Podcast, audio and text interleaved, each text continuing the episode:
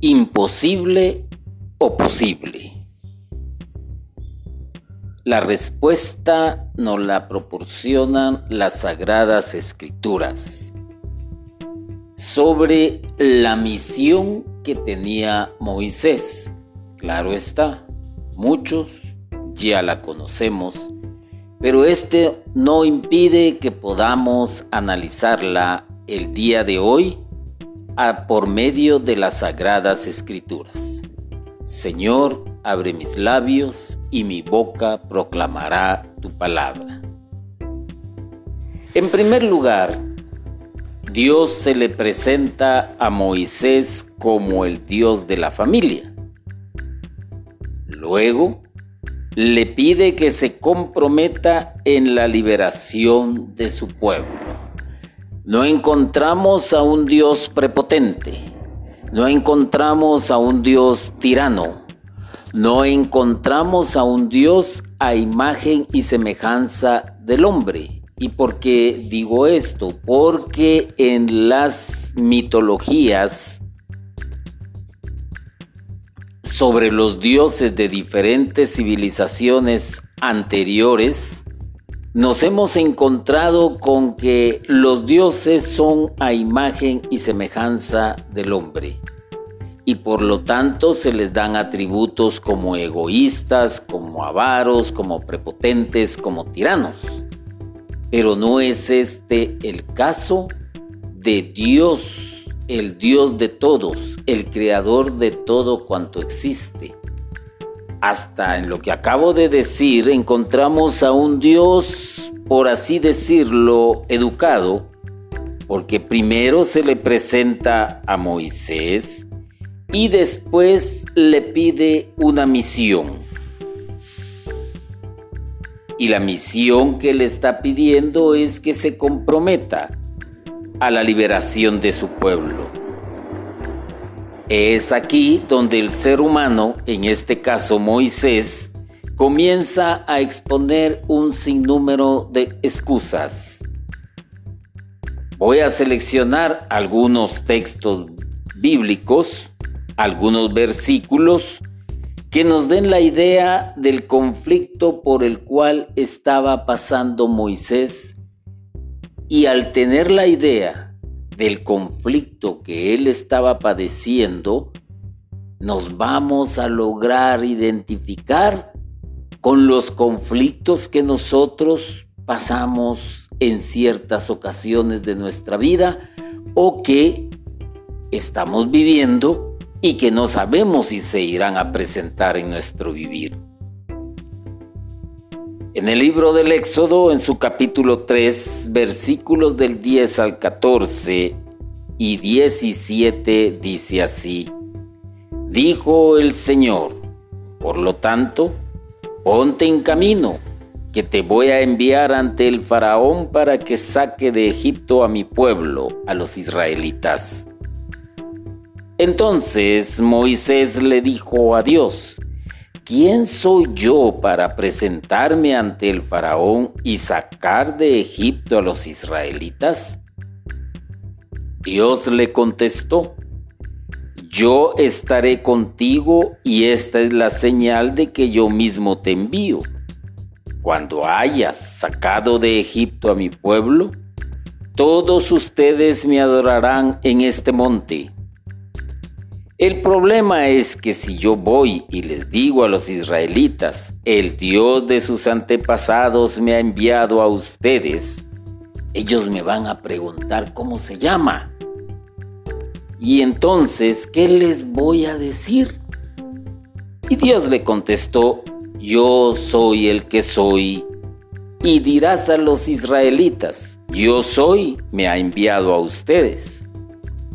También me dijo, que los va a liberar de los sufrimientos en Egipto y que los va a llevar a una tierra donde la leche y la miel corren como el agua. Aquí en este texto que recién he concluido de leer, nos vamos a encontrar ya con los conflictos que Moisés estaba teniendo en ese tiempo y probablemente muchos los vamos a poner como excusa, que también es válido Porque cuando el ser humano quiere evadir una responsabilidad, lo primero que le viene a la mente es la manera de excusarse para no verse obligado a tener o a cumplir con una responsabilidad. Por otro lado, si la persona se pone a pensar, pues estas mismas interrogantes no pueden ser excusas, sino que probablemente está pensando qué respuestas puede dar ante posibles preguntas que se le hagan cuando se lance a una misión. En el capítulo 4, versículos del 1 al 3 dice, ellos no me creerán ni tampoco me harán caso. Al contrario, me dirán, ¿el Señor no se te ha aparecido? ¿Qué es lo que tienes en la mano? preguntó el Señor. Un bastón, contestó Moisés. Arrójalo al suelo, ordenó el Señor. Moisés lo arrojó al suelo y en ese mismo instante el bastón se convirtió en una serpiente. Moisés se echó a correr. He ahí cómo Dios le demuestra que Él va a estar con él en lo que le está pidiendo, que es una misión. ¿Es una misión imposible o una misión posible? Para Moisés en ese momento, claro está, es una misión imposible de cumplir porque está pensando que lo tiene que hacer por sí mismo y con sus propias fuerzas. Pero Dios le dice ¿Qué tienes en la mano? le pregunta. Y él le dice, un bastón, le contesta Moisés. Ah, y este bastón se convierte en una serpiente. El otro, en lugar de quedarse asombrado, admirado, echa a correr, indudablemente, lo atrapa el temor. Pero en el capítulo 4, versículos del 10 al 14, y parte del 15 dice, Ay Señor, respondió Moisés, yo no tengo facilidad de palabra. Y esto no es solo de ayer ni de ahora que están hablando con este siervo tuyo, sino de tiempo atrás. Siempre que hablo, se me traba la lengua. Pero el Señor le contestó, ¿Y quién le ha dado la boca al hombre? ¿Quién sino yo lo hace mudo, sordo, ciego que pueda ver? Así que anda, que yo estaré contigo cuando hables y te enseñaré lo que debes de decir. Moisés insistió, ay Señor, envía alguna otra persona. Entonces el Señor se enojó con Moisés y le dijo, Pues ahí está tu hermano Aarón, el levita. Yo sé que él habla muy bien. Estaré con él y contigo cuando hablen y les daré instrucciones acerca de lo que deben hacer. Interesante. Interesante lo expresado en lo que he leído porque Moisés es un ser humano. Recordémonos muy bien que Moisés fue sacado de Egipto, echado de Egipto, fue exiliado de Egipto y que pesaba sobre él la sentencia de muerte. Entonces, ¿cómo volver a Egipto? lo de haber embargado la angustia, el temor, sentimientos encontrados, quizás por un lado la alegría de poder hacerlo, pero su razonamiento humano le dice, momento, si te vas para allá te matan seguro. Pero Dios conoce a cada quien. Y Dios conoce a las personas que está eligiendo para una misión. Y esta misión puede ser fácil o puede ser difícil, pero no imposible. Puede ser posible. Hay muchas personas que cuando el coordinador de una comunidad les pide una misión que tienen que realizar, aunque tengamos claro que misión podría ser cualquier tipo de trabajo, aunque ahora se ha determinado que misión es aquel que lleva un mensaje, que lleva la evangelización. Tómalo como quieras, pero generalizando es una especie de trabajo a realizar y muchos hermanos de comunidad son expertos en poner pretextos. Y más de alguno pues lo habrá experimentado en su vida.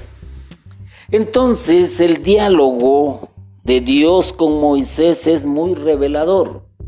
No es un diálogo simple como leer una novela, como ponerle atención a una historia, no.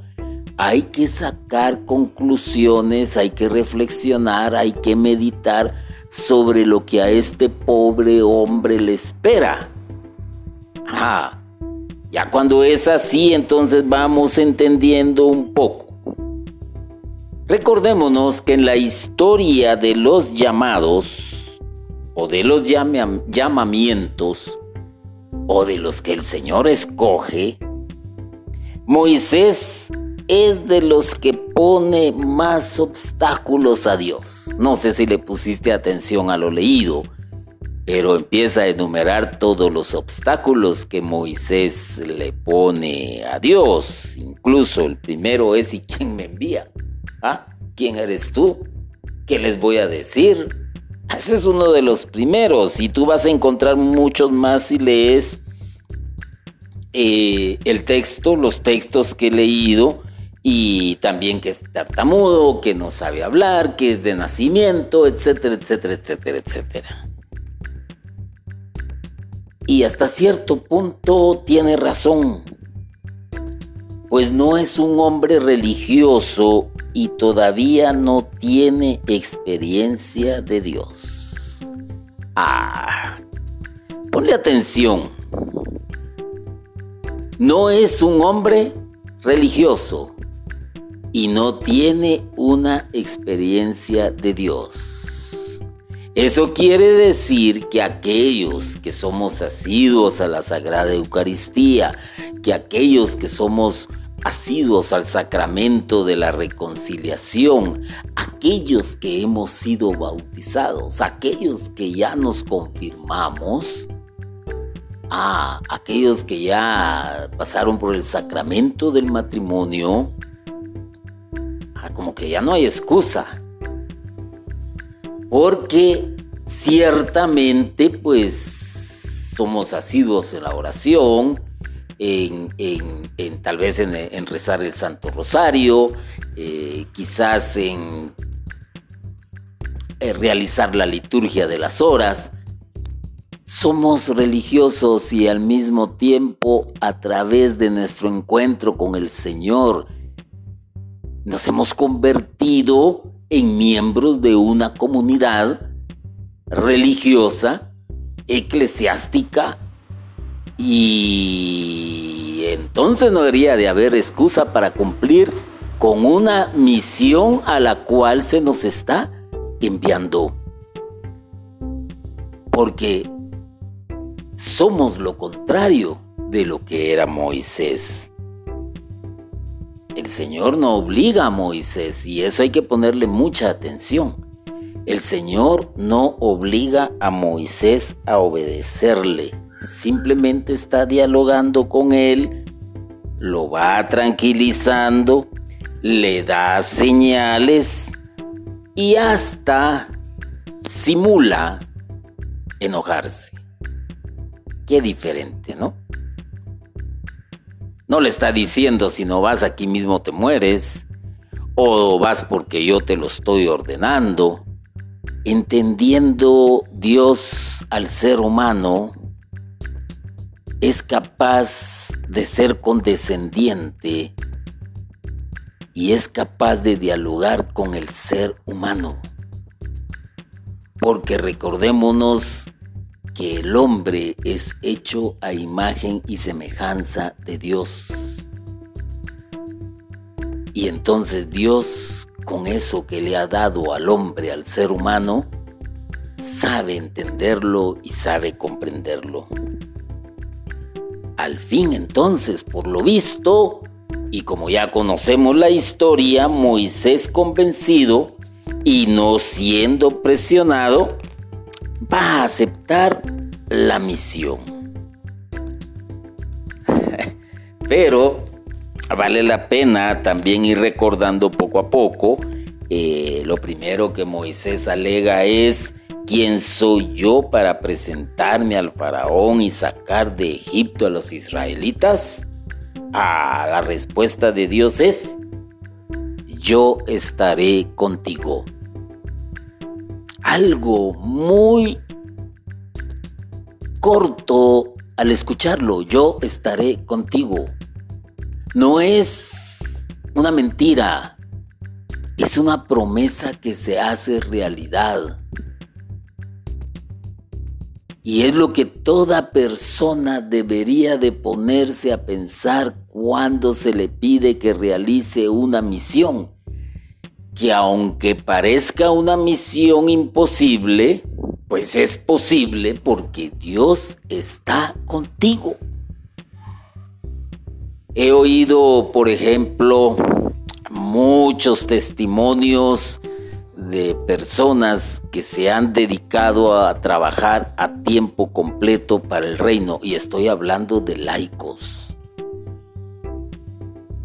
que ejercen el ministerio de la alabanza, que ejercen el ministerio de la prédica, eh, que ejercen el ministerio de servidores de la Eucaristía y se han dedicado a tiempo completo Oh, qué decisión más difícil. Qué decisión más difícil, más si con ello han dejado una buena posición laboral atrás. Y la reacción de la familia, hmm, ya se imaginarán ustedes cómo vas a pensar, qué es lo que vas a hacer. Entonces ya es la familia la que reprende, ya es la familia la que empieza a poner las objeciones, pero el que contesta, el Señor estará conmigo, es porque está plenamente convencido de que así ha de ser. Yo tuve la oportunidad de realizar algunas entrevistas en conexión uno a uno y tuve el honor y el privilegio de entrevistar a hermanos laicos que se dedican a tiempo completo. Y cuando uno les pregunta por qué se asombra de las... Y, y uno se asombra de las respuestas que dan. Plena confianza de que el Señor va a estar con ellos. Cuando el Señor te da una misión, no vaciles, no cuestiones, no dudes, simplemente ponte a pensar que esa misión es posible porque el Señor está contigo. Toda la garantía que el Señor le da a Moisés es su presencia misma con él. No irá solo. Dios irá con él.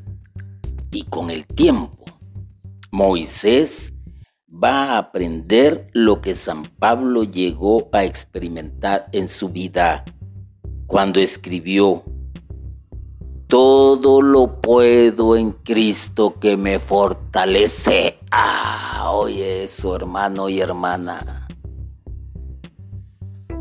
El Señor te ha escogido no solo para una misión en el ámbito pastoral, no solo para una misión en el ámbito de la iglesia, sino para una misión en tu vida misma, para con la sociedad, para, para con tu comunidad eh, secular, incluso en tu matrimonio, incluso con tus hijos.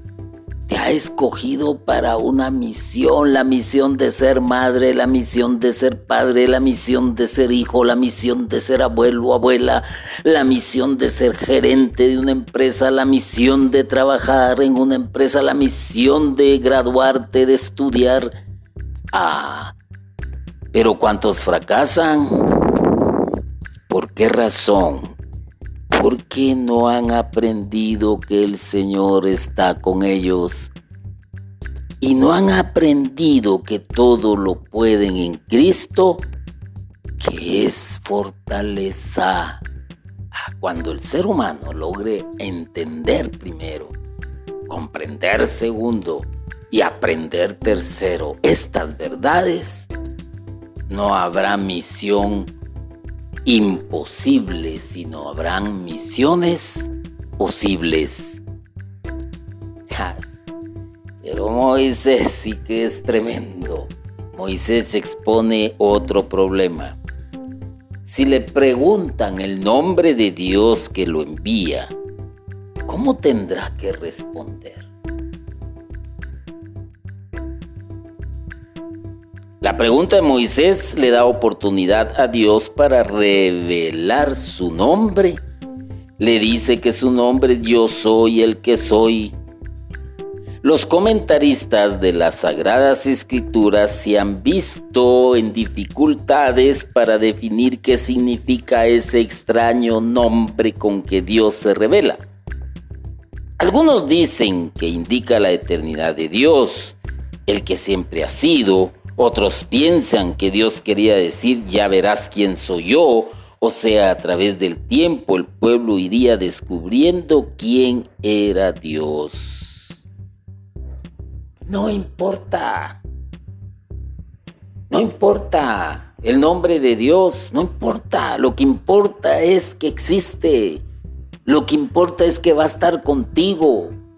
Lo que importa es que está en la historia de la humanidad presente. Lo que importa es creer que es la fortaleza de la misma humanidad. Y llámale como quieras. Unos le llaman Jehová, otros le llaman Adonai, otros le llamarán Yahvé, otros le llamarán Abba, otros le llamarán eh, por un nombre generalizado, pero con respeto, Dios. No importa, no importa cuál es el nombre. Lo que importa es que Dios existe. Lo que importa es que está presente en la historia de la humanidad, como se hace presente en la historia del pueblo de Israel. Y Moisés, pues como ser humano normal, corriente, con sus virtudes, con sus fortalezas, con sus debilidades, continúa exponiendo su temor de que los israelitas no le van a creer.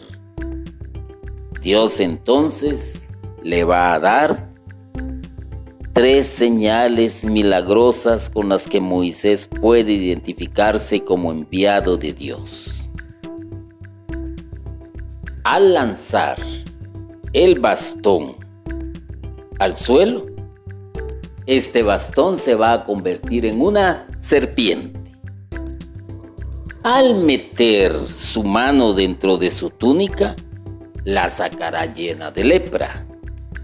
Al volverla a meter y sacar nuevamente, aparecerá sana. Y cuando saque agua del río y la deje caer al suelo, se convertirá en sangre. Ah, Dios estará con Moisés. Dios está con Moisés. ¿Mm?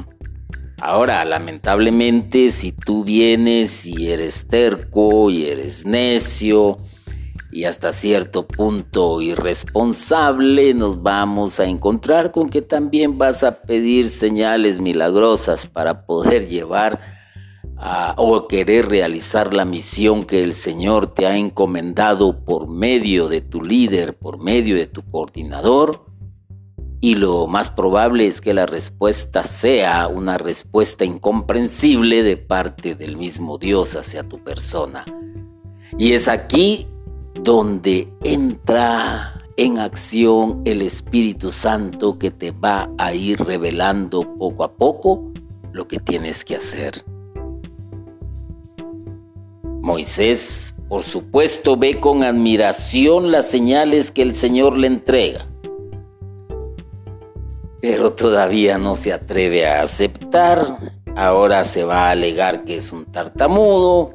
El Señor le responde que es Él el que le ha hecho su boca, como quien dice, suficiente, poderoso, para darle la facilidad de palabra.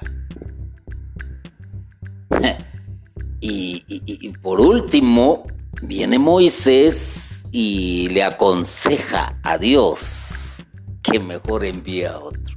Miren, este Moisés un tipo, un, un ratoncito asustado, podríamos decir. Un hombre temeroso de una misión que tiene que realizar y se cansó, por así decirlo, de buscar excusas, de poner pretextos, de querer evadirlo. Ah. Y en lo que leí es lo que dice la Biblia con un antropoformismo, presentando a Dios con características humanas, muestra un Dios que se enoja termina indicándole a Moisés que su hermano Aarón de fácil palabra le ayudará en todo. El Señor le asegura que estará con él y con su hermano en todos los acontecimientos. Moisés al final acepta la difícil misión que Dios le ha encomendado. Llama la atención esta parte porque Jesús nos dijo, y digo nos dijo, porque cuando nosotros leemos las sagradas escrituras, debemos entender que es Dios quien nos habla por medio de ella y que nosotros somos su pueblo y que nosotros somos sus hijos. Y es el mismo Espíritu que nos va a decir lo que tenemos que decir en un momento determinado. Y tú que eres asiduo lector del Evangelio, podrás encontrar ahí el texto que estoy citando. Pone un ayudador, pone un paráclito. Quizás Araón podría ser una prefigura de esa situación en una misión que el Señor nos va a encomendar. Ponernos un Aarón. En este caso nos da un Paráclito, un Espíritu Santo. Y entonces Moisés, habiendo aceptado la misión, se pone en camino de regreso hacia Egipto. Se ha despedido de su suegro Jetro. Lleva consigo a su esposa Séfora y a su hijo Gerson y durante el trayecto sucede un acontecimiento muy raro. ¿Qué es lo que sucede? Pues veamos Éxodo capítulo 4, versículo 24 al 25, 27 y del 29 al 30. ¿Cómo sé que no tienes tu sagrada escritura a la mano? Y probablemente no encuentres el texto con la rapidez que se necesita, por eso lo leo. Durante el camino, en el lugar donde Moisés y su familia iban a pasar la noche, el Señor salió al encuentro de Moisés y quiso matarlo. Entonces Séfora tomó un cuchillo de piedra y le cortó el prepucio a su hijo. Luego tocando con el prepucio del niño los pies de Moisés, le dijo, En verdad tú eres para mí un esposo de sangre. Mientras tanto, el Señor le había dicho a Aarón, Ve al desierto a encontrarte con Moisés. Luego fueron los dos a reunir a los ancianos de Israel y Aarón le contó todo lo que el Señor había dicho a Moisés, haciendo además ante la gente las maravillas que Dios le había ordenado hacer. Ah, qué difícil entender este texto. Fíjate, Dios lo manda a una misión. Dios le pide el favor de que haga esa misión. Dios platica con Moisés en un diálogo y a Moisés convencido acepta y entonces, porque la Sagrada Escritura viene y nos dice, el Señor salió al encuentro de Moisés y quiso matarlo. Difícil, ¿no? Difícil para nuestro entendimiento. Difícil quizás para nuestra sabiduría humana difícil quizás para nuestra lógica humana. Ah, pero me imagino que quieres que yo te lo explique eh, de alguna manera. Pero yo me quedaría corto. Yo no soy erudito en teología, pero veamos algo. Los comentaristas se encuentran indecisos acerca de lo que significa este pasaje misterioso en que Dios quiere matar a Moisés. ¿Por qué lo quiere matar? Algunos piensan que Moisés había descuidado algo esencial para un hebreo. No había sido no había, perdón, circuncidado a su hijo Gersón. Ah, pero recuerdas lo que dije anteriormente, Moisés no era un hombre religioso podría ir por ahí. Moisés durante todo este tiempo no se muestra como un hombre de fe, de fe, como un hombre piadoso, y se entiende el por qué, porque Moisés tuvo que sufrir el exilio, tuvo que sufrir el trauma después de estar sentado prácticamente en el trono de Egipto de ser un hombre inmensamente millonario con todo el poder a su favor, se encuentra en medio de la nada, vagando por el desierto. ¿Ah? Tal pareciera que toda la religiosidad que él hubiese tenido, de acuerdo al conocimiento de la mitología griega en la cual fue creado, probablemente él haya dicho, ¿para qué sirven los dioses si no me auxiliaron en el momento en que me tenían que auxiliar? Y por lo tanto, su fe cayó, por lo tanto dejó de creer y por lo tanto ya no creyó en ninguna religión, algo similar a lo que le sucede a muchísimos. Tienen en su vida una situación difícil, tiene o se encuentran con que la vida los castiga injustamente, o quizás reciben una mala mirada o una mala palabra de parte del hermano de la comunidad, se van, se alejan, se alejan de la religión, se alejan de Dios y no ponen jamás un pie en un templo, ni siquiera protestante, ni siquiera católico, ni siquiera hindú, ni siquiera de ningún tipo. Se vuelven como animalitos, han perdido todo, han perdido todo, pero hay bastante similitud la esposa de Moisés, aunque no era judía, captó inmediatamente que algo desagradaba a Dios. Inmediatamente circuncidó a su hijo y todo volvió a la normalidad. Ah, la compañera, la pareja, la que aconseja, la que tiene, eh, según se dice, el don del sexto sentido. Oh, visualiza lo que el hombre no pudo visualizar y actúa de inmediato. recordémonos que la cuna de Moisés es hebrea, no lo olvidemos. Y que para salvarle la vida, la madre pues lo pone en un cesto en el río. Y ya conocemos la historia. Cuando Dios llama, quiere que sus hijos cumplan todo lo que Él manda.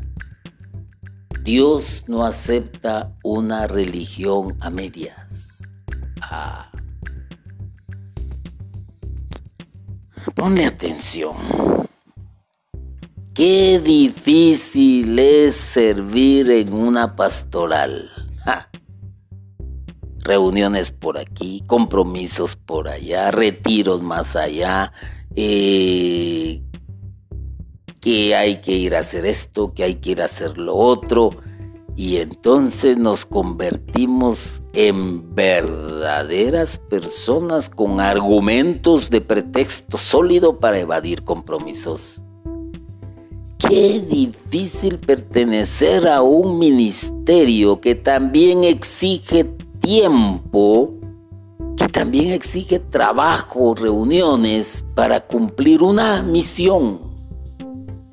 Qué difícil ser sacerdote también cuando se tiene que cumplir con algo. Ah, entonces hay que poner atención porque Dios no le gusta nada a medias, absolutamente nada. La misma palabra de Dios nos recuerda en el libro del Apocalipsis, más te hubiese valido ser frío o ser, caliente, pero no tibio. Ah, qué difícil es ser cristiano. Qué difícil. Pero hay una misión. Y, lo, y por si no lo has descubierto, hermano y hermana, ¿cuál es tu misión en la vida real y valedera? y es la más importante quizás de todas las misiones. Es llegar a la tierra prometida, ¿ah? A la patria celestial, allá donde Cristo ha puesto un montón de moradas para cada uno de nosotros. Esa es la meta y por lo tanto hay que cumplir con los mandatos del Señor. ¡Qué misión tan difícil salvarte! Pero no imposible. Probablemente también dentro de lo que se ha dicho, el Señor permitió alguna enfermedad grave que atacó a Moisés en su camino por el desierto. La sabia esposa de Moisés intuyó que Moisés habría incurrido en algo que ofendía a Dios y entonces optó inmediatamente por circuncidar al hijo de ambos llamado Gerson. En nuestra vida, todo lo que Dios manda debe cumplirse. Por eso el Señor nos recuerda en el Evangelio según San Juan cuando dice, si ustedes me aman, cumplirán mis mandamientos. A Dios no le agrada, vuelvo a repetir, una religión a nuestra manera. Dios quiere que se cumpla con sus mandamientos como Él ha indicado. Hmm. Es posible, eso sí, que alguna vez pues logremos cumplir con un encargo que el Señor eh, nos ha puesto y otras veces pues no logremos cumplir con un encargo. El Señor entonces permite algo penoso en nuestras vidas para que nos veamos obligados a revisar nuestra vida y nos demos cuenta que hay algo que desagrada a Dios en nosotros, algo no cumplido, algo que hemos ido posponiendo o descuidando, pero no te lo tomes como una tragedia, no te lo tomes como una ausencia de Dios, no te lo tomes como un castigo de Dios.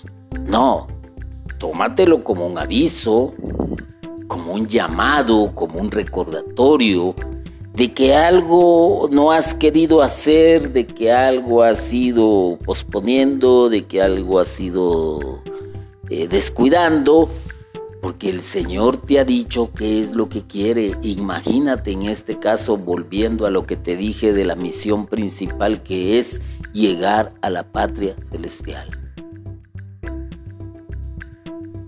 Y si se te olvida que tienes que luchar por, su, por tu salvación, y si se te olvida que no tienes que pecar, ah, las consecuencias estarán a la vista y entonces es cuando tienes que reflexionar como le sucedió a aquel que nos cuenta la parábola. Llegó a tal extremo, llegó a quedarse en la pobreza, llegó a mendigar, llegó a convivir con los cerdos, pero reflexionó meditó, pensó y no le quedaba otra más que volver a la casa del Padre. Algo nos está diciendo el Señor. Por otra parte, Dios cumpliendo con su promesa, le da orden a Araón de ir a encontrar a su hermano Moisés. Los dos hermanos se encuentran e inmediatamente se ponen en contacto con los dirigentes israelitas en Egipto y les narran la aparición de Dios a Moisés y las promesas de liberación para el pueblo. Para que les crean hacen los milagros que el Señor les había ordenado obrar. Ahora se disponen a un segundo paso, enfrentarse al faraón en nombre del Dios de Israel. Mm. El mal y el bien presentes en la historia de la salvación. Parecería tiempo perdido los 40 años que Moisés pasó en Madián convertido en pastor de ovejas. 40 años.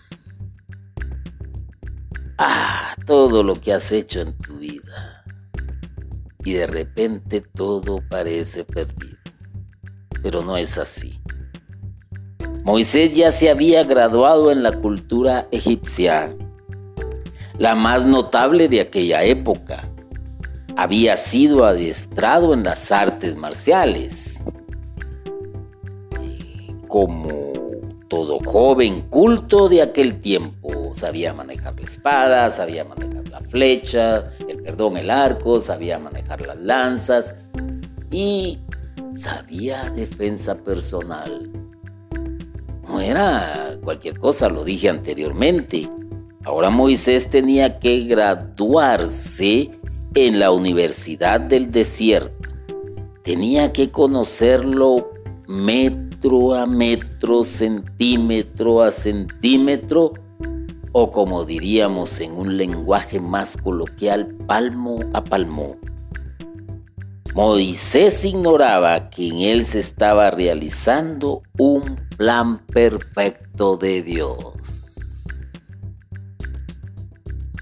Recordémonos que el tiempo de Dios es misterioso. Con razón dice San Pedro, para Dios un día es como mil años y mil años como un día.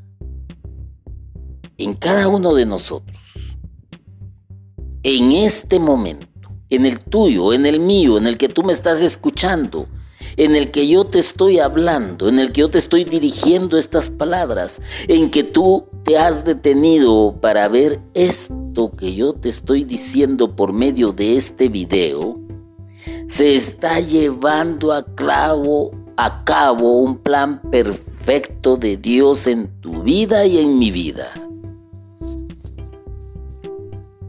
aunque no lo creas, aunque te asalte la duda, aunque el demonio te esté catequizando. ¿Y sabes por qué? Porque al igual que Moisés ignoramos hacia dónde nos quiere conducir Dios. Imagínate, hermano y hermana, que yo con este proyecto comencé hace más de 12 años y no he cesado de trabajar para las redes sociales, tanto en Twitter, en YouTube, en un blog y aquí en esta página que tú estás ahorita disfrutando. No he dejado de hacerlo porque estoy plenamente convencido que con una palabra puede ser suficiente para que tu vida cambie de dirección si vas en la dirección equivocada. Así que como Moisés, ignoramos hacia dónde nos quiere conducir Dios, porque nos suceden cosas a veces tan desconcertantes y dolorosas, pérdida de un ser querido, quedarnos sin trabajo. Ahora el mundo está atravesando por un tiempo muy difícil y muy complicado, como es la pandemia Seguimos escuchando rumores de guerras ya no con armas, sino guerras económicas, guerras biológicas, guerras virtuales. Estamos viviendo una situación, por así decirlo, dolorosa, desconcertante, complicada. Pero algo sí te digo, Dios es el Dios de la historia. Y Dios está. Y en este tiempo, Dios está levantando santos, porque no sé si le has puesto atención a la historia de la iglesia.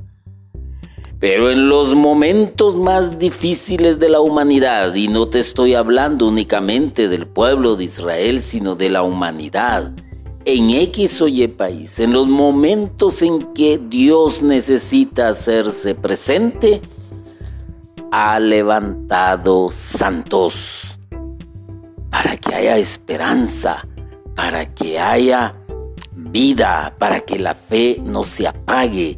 Todos recordamos cómo nace la historia del Santo Rosario, todos nos recordamos qué se estaba viviendo en esa época, todos recordamos cómo estaba la época en que San Francisco de Asís también escucha el llamado de Dios, todos recordamos el momento de la aparición de la Virgen María en ciertos momentos de la historia de la humanidad y qué estaba sucediendo y si a esto le sumamos las encíclicas que han escrito algunos papas, también concuerdan con momentos difíciles en la historia de la humanidad. ¿Esto qué quiere decir? Que Dios da misiones y te puede escoger para una misión en este tiempo que no es imposible, es posible. No lo pierdas de vista, porque Dios está contigo y porque Dios va a poner siempre a alguien que nos ayude a soportar esas situaciones que parecen difíciles y dolorosas. Tal vez, tal vez, como Moisés, de la placidez, de la comodidad, del confort, como decimos ahora, de nuestra vida, en este caso Moisés era el palacio, nos toque pasar por las inclemencias del desierto. Pero hay una carta en las Sagradas Escrituras muy importante que es la carta a los romanos. Y ahí se nos dice todo resulta para bien de los que aman a Dios. Mira todas las promesas que encuentras en las Sagradas Escrituras para realizar tu misión y continuar con tu misión. Y eso solo se va a entender cuando vemos hacia atrás y descubrimos que todo cobra sentido cuando tenemos fe en Dios, que es un Padre bondadoso que hace que todo concurra para nuestro bien y para nuestra salvación. Nada es en vano. Claro, claro. Nos es difícil entenderlo en el momento. Pero como dije, cuando miras en, retrospección, volteas tu vista hacia atrás, te vas a dar cuenta entonces que Dios siempre estuvo contigo, aún en esos momentos tan dolorosos de tu vida. Para llevar a cabo sus obras, no lo olvides, Dios siempre se sirve de instrumentos humanos.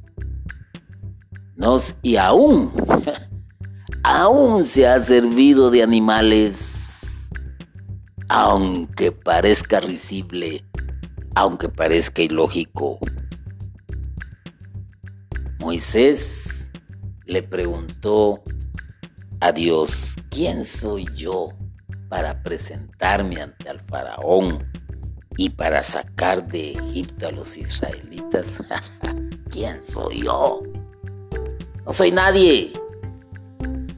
Apenas tengo una familia. Apenas tengo un hijo. Me gano la vida con el sudor de mi frente. Salgo y pastoreo a las ovejas porque ellas me dan para alimentarme, de ahí obtengo la piel, de ahí obtengo el vestido, de ahí obtengo el alimento. Es mi profesión. ¿Quién soy yo para hacer semejante cosa? Mm. Cuando te preguntes así, tome en cuenta que en ese entonces Moisés ignoraba que Dios prepara y capacita a sus profetas que le dicen que sí. Moisés con el tiempo iba a comprender lo que experimentó el mismo Pablo.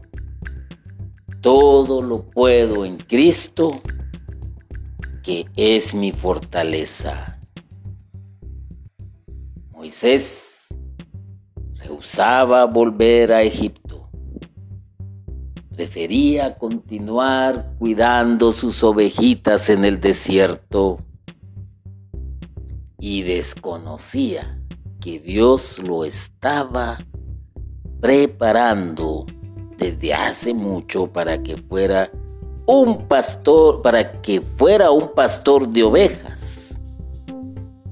Pero no quedarse ahí, sino un líder de multitudes hacia su liberación y maduración espiritual. Por medio de Moisés el Señor estaba preparando a su pueblo escogido para guardar su palabra y transmitirla al mundo. Sobre todo, el Señor había dispuesto que de su pueblo elegido saliera el que vendría para ser el Salvador del mundo. Hermano y hermana, te invito a que reflexiones sobre la misión que tienes en la vida.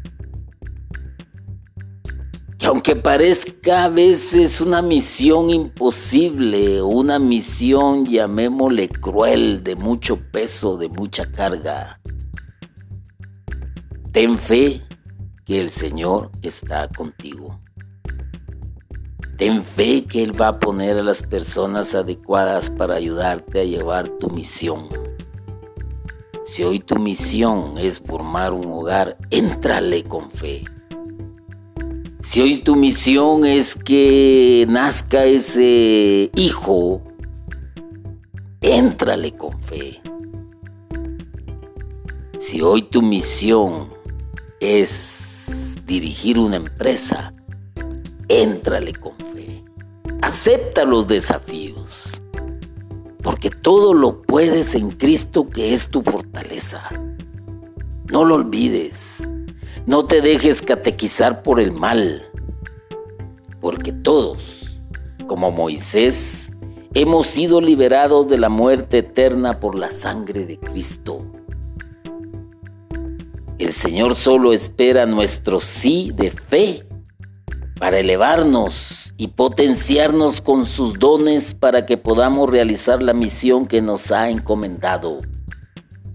Dios libera y convierte a las personas en liberadoras de sus hermanos que en alguna forma están oprimidos.